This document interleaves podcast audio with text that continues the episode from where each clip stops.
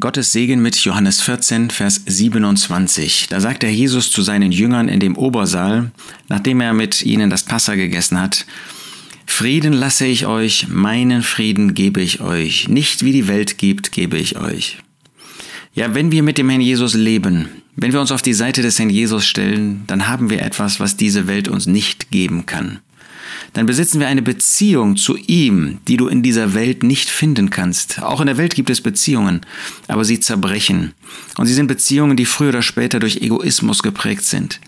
Aber wenn wir mit dem Herrn Jesus leben, wenn wir auf den Herrn Jesus fixiert sind, dann haben wir eine Beziehung, dann haben wir einen Segen, den du niemals in dieser Welt finden kannst. Und der Jesus sagt, Frieden lasse ich euch.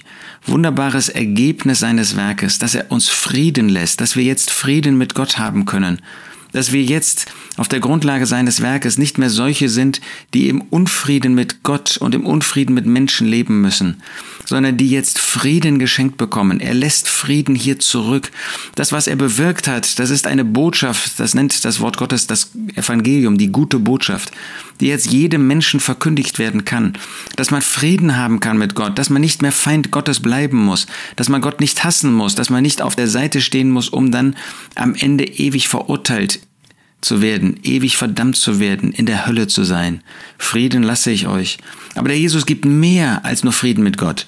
Meinen Frieden gebe ich euch. Ihnen denen, die an ihn glauben, das waren die elf, Judas war längst hinausgegangen, aber diesen elf hinterlässt der Herr Jesus seinen Frieden, diesen Frieden, den er selbst genossen hat. Er musste sich ja nicht bekehren, er war der Sündlose.